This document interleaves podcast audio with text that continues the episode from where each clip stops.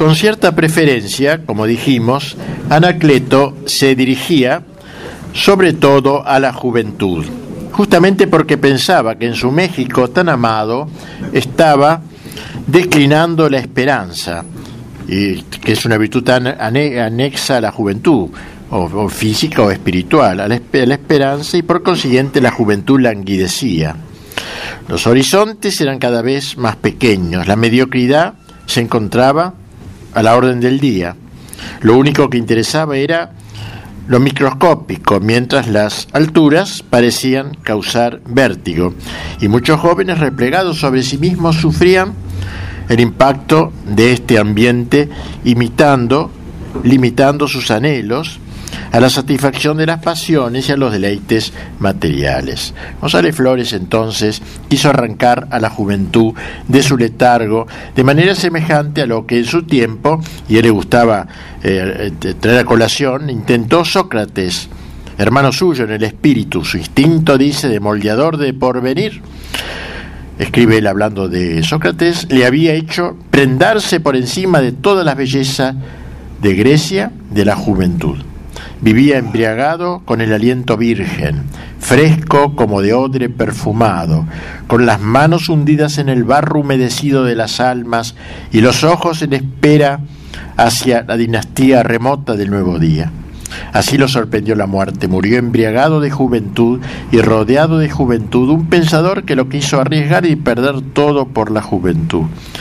Señala este Gómez Robledo, este comentador y amigo de él, que nadie adivinó mejor que Anacleto la causa de esa actitud, la razón de ese enamoramiento. La adivinó porque él mismo llevaba en sí eh, eh, las mismas razones. Fue una intuición soberana la que le hizo entrever que el amor a la juventud no es sino el amor a la vida en su instante más bello, cuando es peligrosa y se juega por un ideal. En vez de entonces de un catolicismo integrado por hombres decrépitos de espíritu, González Flores soñaba con un catolicismo militante, juvenil, dispuesto a vivir peligrosamente, Hemos perdido, dice, el sentido más profundo, más característico de la juventud, la pasión del riesgo, la pasión del peligro. Medimos todo, nuestros pasos, contamos todas nuestras palabras, recomponemos nuestros gestos y nuestras actividades de manera de no padecer ni la más ligera lastimadura y de quedar en postura bellamente estudiada, no para morir como los gladiadores romanos, sino para una sola cosa, para vivir para vivir a todo trance. Y así agrega, son muchos los que no se atreven a mover ni un dedo por temor a despertar las iras del enemigo. Se ha formado una generación de viejos que solo saben calcular, contar, comprar y vender con la fiebre característica de la vejez, que es la avaricia. Todos recomiendan prudencia y para ellos prudencia significa pensarlo todo, medirlo todo, calcularlo todo para salvar la tranquilidad y esquivar hábilmente todos los riesgos recomiendan quietud, dice, recomiendan medida en todos los movimientos, al tiempo que condenan a los exagerados, como llaman a los que se juegan por la verdad. Y esta es nuestra suprema enfermedad, dice, todas las demás partes de ella hemos logrado conservar nuestra vida. Todavía la tenemos, todavía nos pertenecerá, pero es moecida, como espada que nunca ha salido de la vaina, como árbol que no ha tenido ni agua ni sol. Se nos ofreció la vida en cambio de nuestro sosiego y nuestro silencio y nuestra quietud, y solo se nos ha podido dar vejez arrugada y marchita. Sería preciso entonces, prosigue que la vida de los católicos se rejuvenezca, sabiendo que el precio de la victoria ha sido siempre el sacrificio y la lucha. Mientras los católicos no nos decidamos a combatir, la victoria no vendrá. Nosotros hemos querido obtener la victoria al precio de nuestra cobardía y de nuestra inercia, pero ello no ha sucedido. Tenemos que comprarla y su precio es el dolor, o al menos la fatiga y el esfuerzo. Habrá que elevar el corazón al conjuro de una sola fórmula que por, eh, por encima de uno mismo. Esta fórmula, dicha hoy, mañana, todos los días, al sentir el roce cálido de las alas nuevas de la juventud, la echará toda entera con todos sus bagajes de roja y ardiente generosidad hacia las vanguardias. Recuerda González Flores cómo, cuando Platón quiso cuajar en el Fedón el recuerdo de su gran maestro, puso en los labios del mártir estas palabras, el riesgo es bello y debemos embriagarnos con él. Lo que así comenta Anacleto, el riesgo fue la más ferviente pasión de Sócrates. Había apurado en cada paso el cáliz del riesgo y tuvo razón para prendarse de la juventud, porque ante ella se encontró cara a cara con la belleza insuperable del riesgo al paso de las almas ávidas de altura. De esta manera vivió Sócrates embriagado de riesgo, apurando el cáliz del riesgo a cada paso y entregando su cabeza al golpe último en plena embriaguez del riesgo supremo, del riesgo supremo de perder la vida. Tal fue el maestro más elevado que tuvo la juventud de Atenas. Comentando estas palabras de Anacleto, afirma Gómez Robledo que ellas son definitorias para la interpretación estética de su magisterio. Amó a la juventud con, el mismo arrebato psíquico con que el artista intuye su creación. Y es propio de los grandes artistas, dice que la influencia, eh, la intuición, es unir la intuición a la aventura, jugarse la existencia por la belleza. Vincular, como en Sócrates y González Flores, el artista al maestro y el mártir es lección eterna de fortaleza. Sus muertes no fueron sino las nupcias sangrientas del artista con la belleza del riesgo. Bueno, insiste Heracleto en que el cristianismo está íntimamente unida, unido con el, la juventud de espíritu. Si Tertuliano. Dijo que el alma humana es naturalmente cristiana, como dijo aquel autor, se puede decir igualmente que la juventud, por lo que tiene de permanente osadía, es naturalmente cristiana. Más aún dice la juventud se completa, se robustece y se asegura contra su debilitamiento o su extensión, poniéndose bajo el aliento perpetuamente juvenil de Cristo porque el cristianismo es la doctrina del riesgo, mejor la que nos permite cruzar victoriosamente a través de todos los riesgos, incorporada a la juventud de cada hombre. En la juventud eterna de Cristo, se sumará una osadía y otra osadía, dos grandes audacias, se formará el nudo que abarca abarcará todos los destinos. Será preciso desposar la propia juventud, que es la audacia de un día, con la juventud de Cristo, que es la audacia de lo eterno. Los jóvenes deberán juntar sus dos manos todavía mojadas en el odre de la vida, con las dos manos de Cristo mojadas todavía en la sangre de su audacia.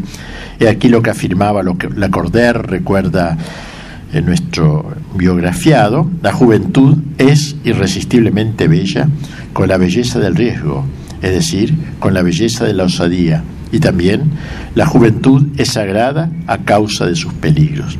Habrá que arrojarse entonces en el mar del peligro, dice, en los riesgos, con la canción en los labios, con un gesto de desdén en la boca y con plena confianza en el logro final. Eso es lo que necesita el catolicismo mexicano, una transfusión de juventud, digamos así. Nada de valores a medias, nada de valores incompletos, nada de valores que se aferran a su aislamiento, que titubean, etc. La gran revolución, la revolución del eterno, lo harán las banderas tremoladas de la juventud, que todavía le reza y le canta al joven carpintero, que a los 33 años comenzó la única verdadera revolución, que es la revolución de lo eterno, y que pasa por nuestra vida como un huracán preñado de heroísmo.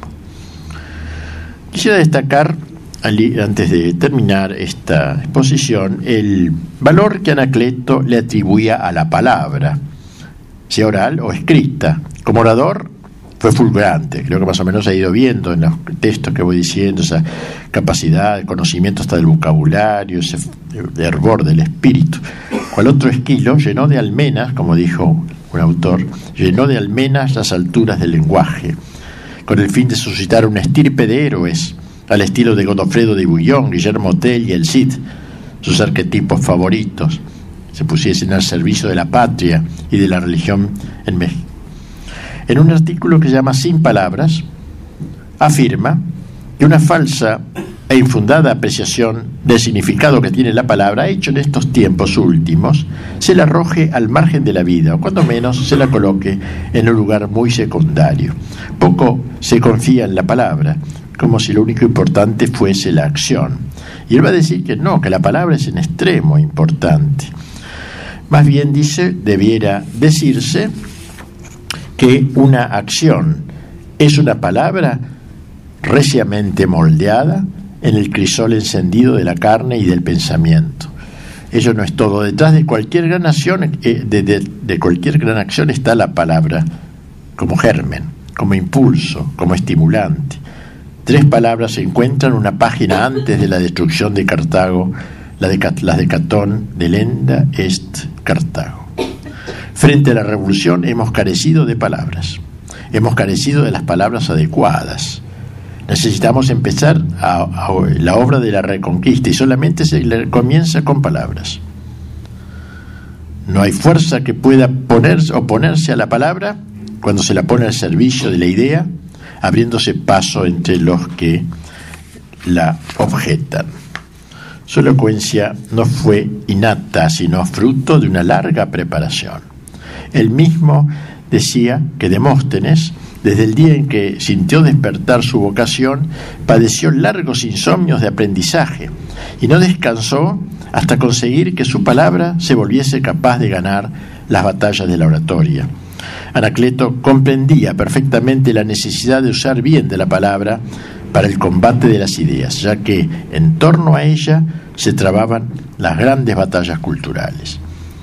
Había que evitar el gastarlas en discusiones banales, reservándola para temas, los temas trascendentes en orden a rebatir las doctrinas erróneas que pretendían conquistar la supremacía sobre las inteligencias. Es allí donde había de resonar la palabra convincente. El genio, escribió en uno de sus periódicos, debe interrogar todas las lejanías hasta que su palabra, como luminar esplendoroso encendido sobre la llanura, alumbre todos los senderos, de modo que los que la oigan pierdan su cobardía y se lancen por la ruta que le trazan las palabras.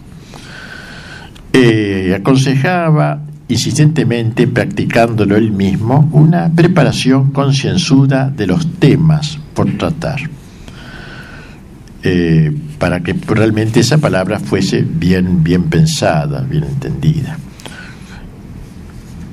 Su según se ve, concebía el discurso como un torneo armado entre el público y el orador.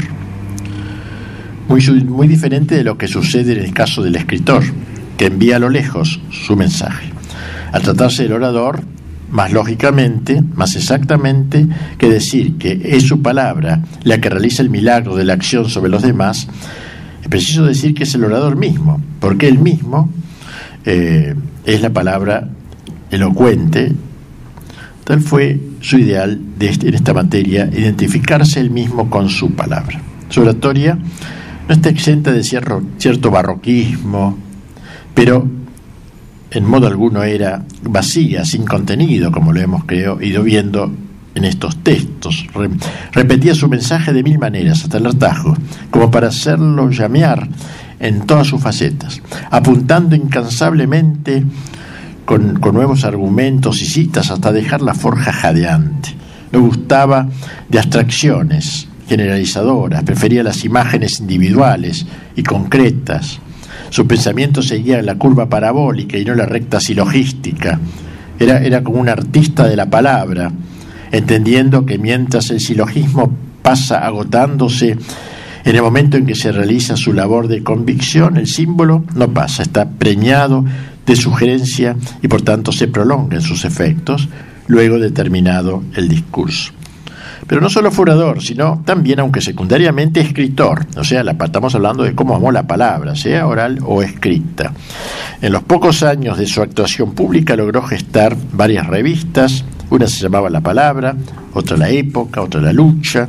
Pero fue sobre todo un periódico al que llamó Gladium, que aparecía todas las semanas, donde Anacleto reveló lo mejor de su capacidad literaria, eh, mezclando la especulación doctrinal con el cuento jocoso, y la narración familiar.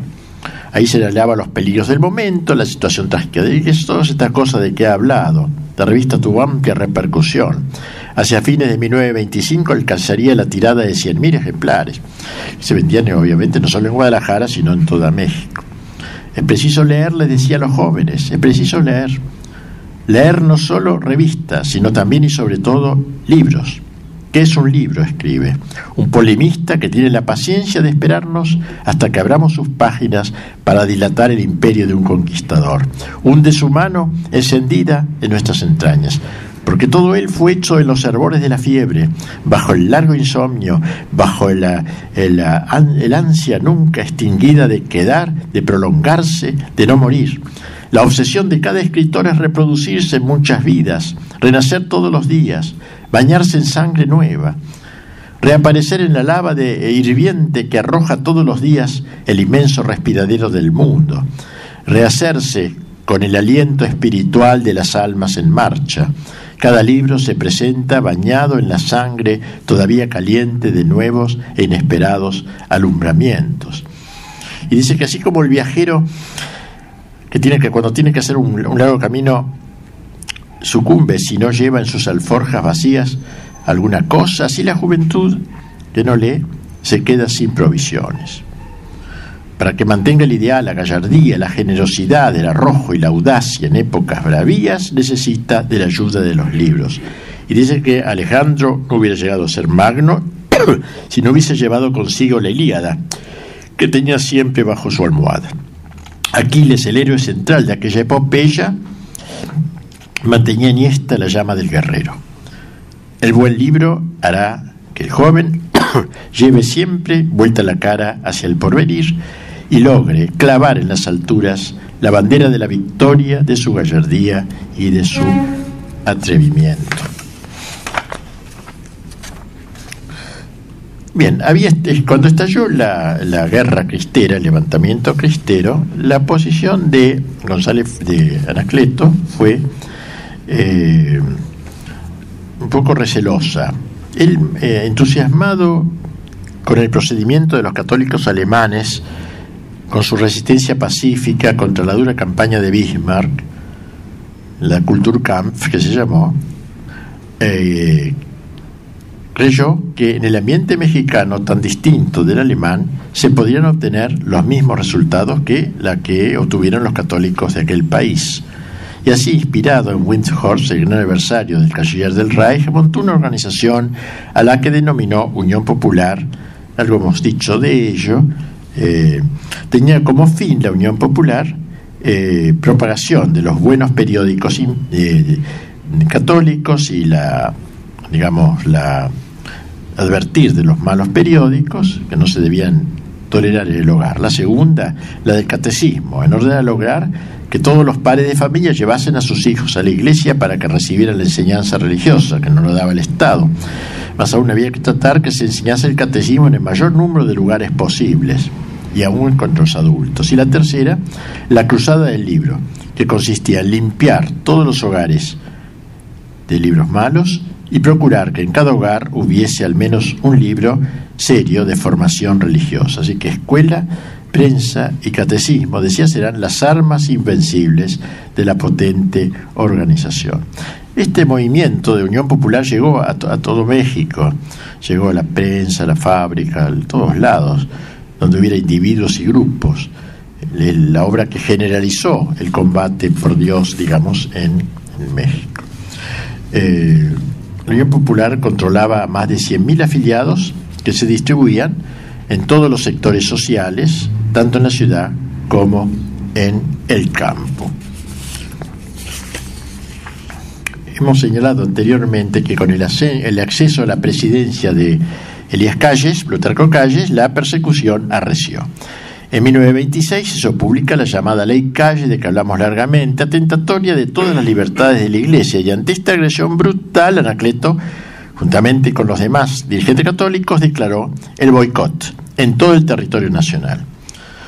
O sea, no comprar cosas a la gente del Estado, el que tenga que ver con el gobierno. Bueno, Calle se, al principio los perseguidores se burlaban de este modo de lucha, Calle lo llamó ridículo pareció estúpido, pero bien pronto comenzaron a sentir sus efectos. El comercio se resintió, muchos teatros y cines debieron cerrar sus puertas, mermándose así por innumerables canales el dinero que afluía a las arcas del gobierno. El Bocó fue finalmente declarado criminal y sedicioso por el gobierno.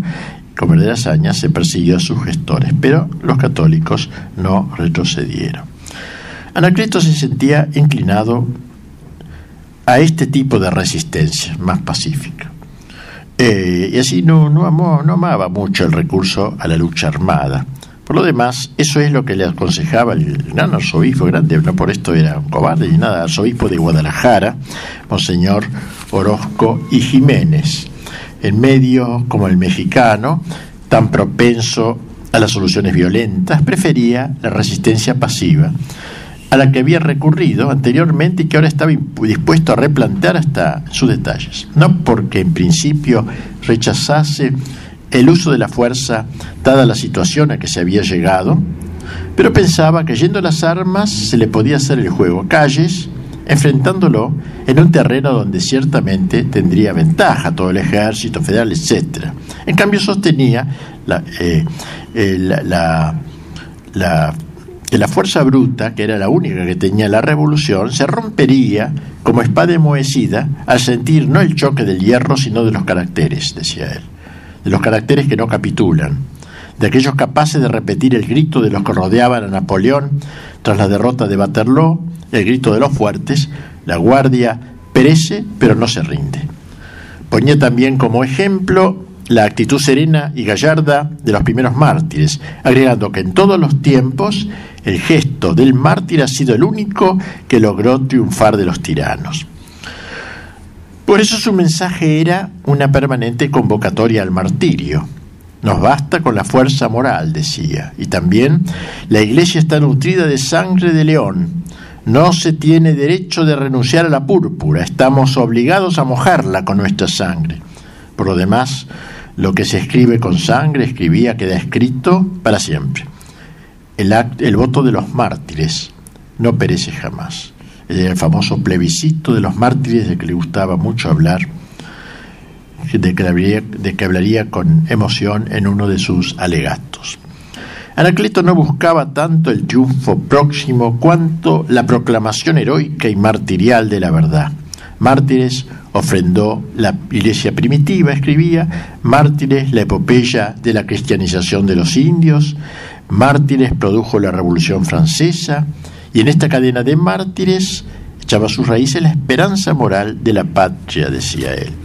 Esta era su posición frente a, la, guerra que asomaba. Y cuando empezaron a caer los primeros mártires mexicanos, estalló la lucha cristera, hablaremos la próxima vez ya de ello, después de incluso consultar en Roma con grandes teólogos, que le dijeron a alguno de ellos que no solo era lícito, sino hasta obligatorias. Eso contestaron de Roma, y bueno, eh, así que se largaron al combate. Y bueno, cuando, cuando empezaron a caer los primeros, los primeros caídos mexicanos, en las cercanías del templo de Guadalajara, escribió él.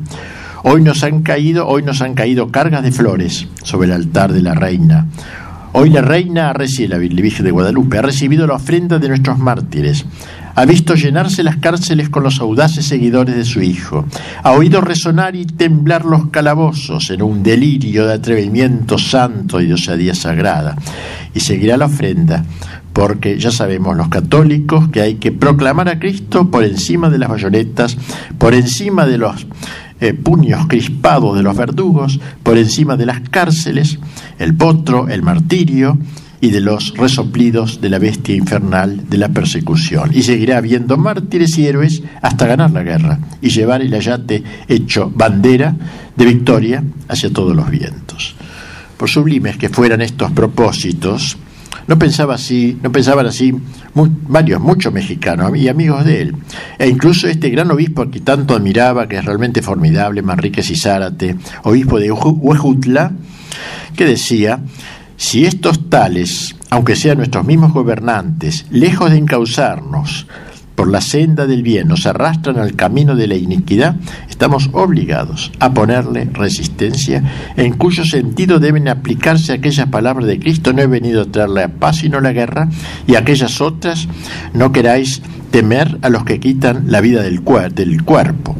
La resistencia puede ser activa y pasiva. El mártir que se deja descuartizar antes de, renegar de su fe resiste pasivamente. El soldado que defiende en el campo de batalla la libertad de adorar a, su Dios resiste activamente a sus perseguidores. En tratándose de los individuos, puede haber algunos casos en que sea preferible, por ser de mayor perfección, la resistencia pasiva, pero el martirio dice este obispo, no es la ley ordinaria de la lucha. Los mártires son pocos y sería una necedad, más bien dicho, sería tentar a Dios pretender que todo un pueblo alcanzara la corona del martirio.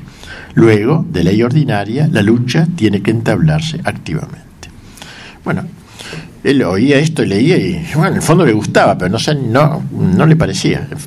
Poco a poco Anacleto fue viendo con mejores ojos el recurso a las armas. La experiencia le había demostrado que dada la índole peculiar del pueblo mexicano, pero sobre todo la de los perseguidores, los medios pacíficos de resistencia a los que hasta entonces había recurrido no parecían conducentes. Los asesinatos crecientes de laicos, de sacerdotes, se multiplicaban por doquier, juntamente con las más terribles vejaciones a todo lo que tuviese carácter católico, algo que lo inclinó a ir cambiando de postura fue ver cómo muchos de sus compañeros se alistaban, unos tras otros, en las filas de los combatientes. Y así poco a poco fue entendiendo cada vez con mayor claridad que era su deber cooperar, por lo menos, de manera explícita con el movimiento. Una vez que dio el paso, lo nombraron enseguida jefe civil de Jalisco. O sea, desde Jalisco estaba ocupada por el gobierno, eh, Guadalajara, pero él desde, desde Guadalajara sería como jefe civil. Eh, no iría al campo de batalla, pero con el entusiasmo y tesón que siempre lo había caracterizado, se dedicó a organizar, sostener y transmitir las órdenes que recibía del centro referente a dicho emprendimiento. En Guadalajara, donde tenía su sede jefe civil, comenzó a asistir sin falta a las reuniones secretas de los muchachos que se enrolaban para el combate pronunciando vibrantes arengas con motivo de la partida de quienes se dirigían a los campos de batalla. No hubo anteriormente cobardía, yo creo que queda claro en su preferencia por los medios pacíficos. Es una cuestión prudencial, uno puede estar de acuerdo con una cosa o con otra. Bien, vamos terminando ya. Anacleto vivió permanentemente hostigado por la policía en Guadalajara, viviendo a salto de mata, podríamos decir, y debiendo cambiar constantemente de domicilio. Se podía decir que no hubo un día sin sobresalto para él, pero cuántas veces salía de la prisión, continuaba como antes, sin retroceder un milímetro en su designio. No podía ignorar, por cierto, que estaba jugando con la muerte. Varias veces la vio muy cerca, pero jamás la esquivó, dejando de hacer, por ejemplo, por temor lo que debía. Eso nunca lo esquivó. La idea del sacrificio de su vida, como dijimos, no le era extraña ni remota. Uno de los capítulos de la última más importante de sus obras lleva por título Reina de los Mártires, ruega por nosotros. Ya anteriormente había sostenido que si las acciones encaminadas a la salvación de la Iglesia y de la patria fallasen, sería preciso votar no con papeletas en las que se burlaban los enemigos, de las que se burlaban, sino con las propias vidas, votar, en un plebiscito de mártires, como él lo llamaba. Porque lo que se escribe con sangre, decía, según la frase de Nietzsche, queda escrito para siempre. El voto de los mártires no perece jamás. Llegó un momento en que el acoso de los enemigos lo obligó a esconderse. Por algunas infidencias, se había enterado de que el gobierno estaba decidido a acabar con él, en la idea de que así la resistencia se debilitaría sustancialmente. Una familia amiga, la de los Vargas González, le abrió la puerta de su casa conscientes del grave peligro a que se exponía. Allí se guareció, disfrazándose de obrero, dejó crecer la barba, enmarañó su cabellera y siguió su actividad como antes. Bien, yo tuve la dicha de estar en la casa esta donde se alojó y la dueña de casa, casa actual, que era una viejita, una anciana, había sido testigo de lo que voy a contar ahora. Ella tenía 12 años, pero vio bien lo que pasaba. Ella tenía tres hermanos que estudiaban Derecho Estaba su madre, su padre estaba en el campo y ella, chica, 12 años, estaba allí. Bueno, eh, lo, tenemos ya Vargas al, al, padre en la casa de los Vargas González, allí se confesó con un sacerdote que estaba de paso, porque era un aguantadero, digamos, esa casa de los católicos.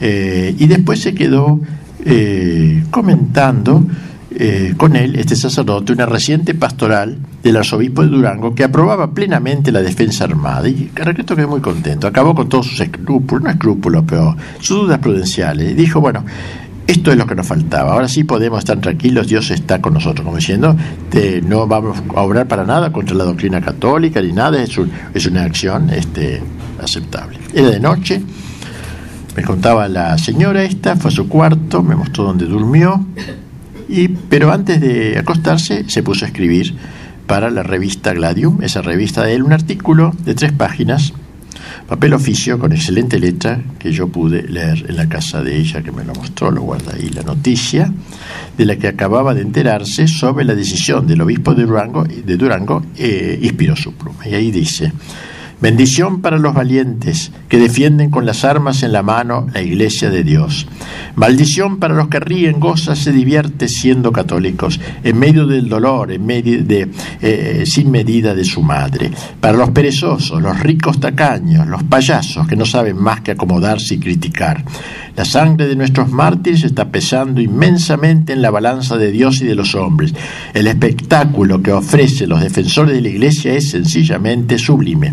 El cielo lo bendice, el mundo lo admira, el infierno lo ve lleno de rabia y asombro, los verdugos tiemblan, solamente los cobardes no hacen nada, solamente los críticos no hacen más que morder, Solamente los díscolos no hacen más que estorbar, solamente los ricos cierran sus manos para conservar su dinero, ese dinero que los ha hecho tan inútiles y tan desgraciados. Bien, había pasado la medianoche, Anacleto seguía escribiendo en ese cuarto, había empezado el día de su sacrificio, y como dice de él Gómez Robledo, iba a pasar casi sin transición de la palabra a la sangre. Escribió entonces sus palabras finales de su vida. Hoy, escribió, debemos darle a Dios fuerte testimonio de que de veras somos católicos. Mañana será tarde, porque mañana se abrirán los labios de los valientes para maldecir a los flojos, cobardes y apáticos. Nos impresiona este hoy, este hoy, era realmente era un presentimiento que tenía hoy. Todavía es tiempo de que todos los católicos, sigue diciendo, cumplan su deber. Los ricos que den los ricos que den, los críticos que se corten la lengua, los discos los que se sacrifiquen, los cobardes que se despojen de su miedo. Y todos que se pongan en pie, porque estamos frente al enemigo y debemos cooperar con todas nuestras fuerzas y alcanzar la victoria de Dios y de su iglesia. Bien, eran las 3 de la mañana, me dijo la señora, y se prestó a tomar un breve descanso. Una hora antes, un grupo de soldados había entrado por un balcón en la casa de un íntimo, el brazo derecho de él, llamado Luis Padilla, deteniéndolo. Y luego, hacia las 5 de la mañana, movido por la delación de algún traidor, me decía la señora que golpearon la puerta de los Vargas, la casa estaba rodeada, había soldados sobre las paredes, en la azotea también. Entonces le avisaron a Anacleto que se levantara, que estaba la policía. Anacleto se levantó rápido, me dijo ella, estaba muy nervioso, naturalmente. Se puso el overol que tenía al revés de los nervios, para pasar a un patio contigo donde había una escalerita donde podía pasar a la casa del vecino, que estaba de acuerdo ya que, ¿no? de recibir a un católico perseguido. Pero apenas salió de su cuarto, alto, etcétera, estaban ahí en la azotea de la casona esta y fue detenido. Tras un cateo en la casa, se llevaron a las mujeres, la madre y sus hijas por un lado, y a los varones que allí se encontraban, Anacleto y los tres hermanos que dije, universitarios estudiantes, los tres de Derecho, en Guadalajara. Eh, se llaman eh, Ramón, Jorge y Florencio. Todo esto, como digo, nos lo contó con muchos detalles que ahora no puedo eh, obviar, una de las hermanas. Llegados los varones a destino, comenzó, comenzó enseguida el interrogatorio. Lo que buscaban era que Anacleto reconociera su lugar en la lucha cristera, que Anacleto denunciase a los que integraban el movimiento armado católico de Jalisco, que revelase el lugar donde se ocultaba su obispo, Orozco y Jiménez, que él se quedó en México, otros escaparon, se fueron al extranjero, él se quedó, se quedó en, la, diócesis disfrazado de campesino, recorría todos los ranchos, todo muy valiente. O sea, él no estaba a favor de la guerra como método, pero fue valentísimo. Introducía la causa. Él siempre que voy, ojalá me voy a arrodillar ante su tumba, este gran hombre, Orozco y Jiménez. Anacleto no podía negar su participación en la epopeya cristera. Bien lo sabían sus verdugos, ni era Anacleto hombre que arrullese la responsabilidad de sus actos. Reconoció, sí, por tanto, su papel en el movimiento desde la ciudad, pero nada dijo de sus camaradas ni del paradero del prelado. Entonces comenzó la tortura, lenta y terrible, en presencia de los que habían sido detenidos con él, lo suspendieron de los pulgares, lo azotaron, mientras que con cuchillos serían las plantas de sus pies. Dinos, fanático, miserable, ¿en dónde se oculta Orozco y Jiménez? No lo sé. La cuchilla destrozaba más los pies. Como dice Gómez Robledo, el hombre que ha vivido por la palabra va a morir por el silencio. No existe, dice, dinos quiénes son los jefes de esa maldita liga la Liga de Defensa Religiosa que había, de esa maldita liga que pretende derribar a nuestro jefe y señor el general Calles. No existe más que un solo Señor de cielos y tierra, ignoro lo que me pregunta. el cuchillo seguía desgarrando aquel cuerpo. Pica, pica más, le decía el oficial al soldado, al verdugo. De manera semejante torturaban a los hermanos Vargas, por lo que Anacleto, colgado todavía, gritó, no maltraten a estos muchachos, si quieren sangre aquí está la mía, porque los Vargas, abrumados un poco por el dolor, parecían flaquear, y Anacleto los sostenía, pidiendo morir el último, para dar ánimo a sus compañeros. Tras descolgarlo, le asestaron un poderoso culatazo en el hombro, y con la boca chorreando su de, chorreada de sangre por los golpes, comenzó a exhortarlos con aquella elocuencia, aquella elocuencia que lo caracterizaba, tan vibrante, tan apasionada, seguramente que nunca de haber hablado como en aquellos momentos. Se suspendieron las torturas.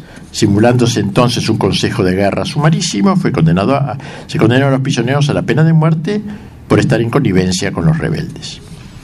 Al oír la sentencia, Anacleto respondió con estas recias palabras, una sola cosa diré, y es que he trabajado con todo desinterés por defender la causa de Jesucristo y de su iglesia. Vosotros me mataréis, pero sabed que conmigo no morirá la causa. Muchos están detrás de mí, dispuestos a defenderla hasta el martirio. Me voy, pero con la seguridad de que verá pronto desde el cielo, de que veré pronto desde el cielo el triunfo de la religión en mi patria. Eran las 3 de la tarde del viernes primero de abril de 1927. Anacleto recitó el acto de contrición, aún de pie, a pesar de sus terribles dolores, con voz serena y, y vigorosa, se dirigió al comandante del pelotón, que era un general llamado Ferreira, que presenciaba la tragedia. General le dijo, perdona usted de corazón, muy pronto nos veremos ante el tribunal divino. El mismo juez que me va a juzgar será su juez Esté seguro que entonces tendrá usted un intercesor en mí con Dios. Los soldados vacilaban en disparar al ver un héroe tan, tan grande. Entonces el general hizo una seña al capitán de pelotón y éste le dio con un hacha en el lado izquierdo del torso, y al caer los soldados descargaron sus armas sobre el mártir. La revista Gladium así recuerda las últimas palabras del héroe invicto. Dice, nuestro muy, indigno e nuestro muy digno e inolvidable presidente, con aquella gallardía cristiana con que siempre se distinguió en presencia de los perseguidores de la Iglesia, a pesar de lo exhausto de su fuerza, de fuerzas y después de ocho horas de terrible martirio, ya para morir y enfrente de los verdugos que pronto le quitarían la vida, se irguió y haciendo un supremo esfuerzo pronunció estas sublimes palabras que habrán de servir de maldición para los tiranos y para los católicos indiferentes y como ejemplo para los que seguimos bregando por la santa causa, dijo Anacleto. Por segunda vez, oigan las Américas este santo grito, yo muero, pero Dios no muere. Viva Cristo Rey. Se referían al grito que en el siglo anterior había lanzado García Moreno, el gran presidente del Ecuador, asesinado por los masones, en el momento de ser asesinado. Eh, ustedes me matan, yo muero, pero Dios no muere. 1800 y pico. Esto es 1920 y 20, tantos. O sea que por segunda vez América, las Américas oigan este grito, Dios no muere. García Moreno, entonces presidente del Ecuador, era uno de sus héroes más admirados, de lo que él ponía como arquetipo, así que cuya historia conocía el dedillo. Anacleto murió siete meses antes que el padre Pro. Tenía 38 años. También sus compañeros Luis Padilla, que es la que detuvieron antes que a él, y los hermanos Vargas González fueron torturados y fusilados en el cuartel Colorado, actual Museo del Ejército. Al tercero de los hermanos Vargas, Florencio, lo dejaron libre por creer erróneamente que era menor de edad. Por eso, cuando me contaba la señora esta, la, hija de, la, hermana de estos mártires, estos chicos mártires, me contaba que cuando mamá dice cuando llevaron a sus, a sus tres hijos se puso, se fue un reclinatorio y estuvo, se imaginó que los iban a matar, hasta que por fin para extrañeza de ella ve que llega uno de sus hijos, Florencio. Florencio, ¿cómo es eso?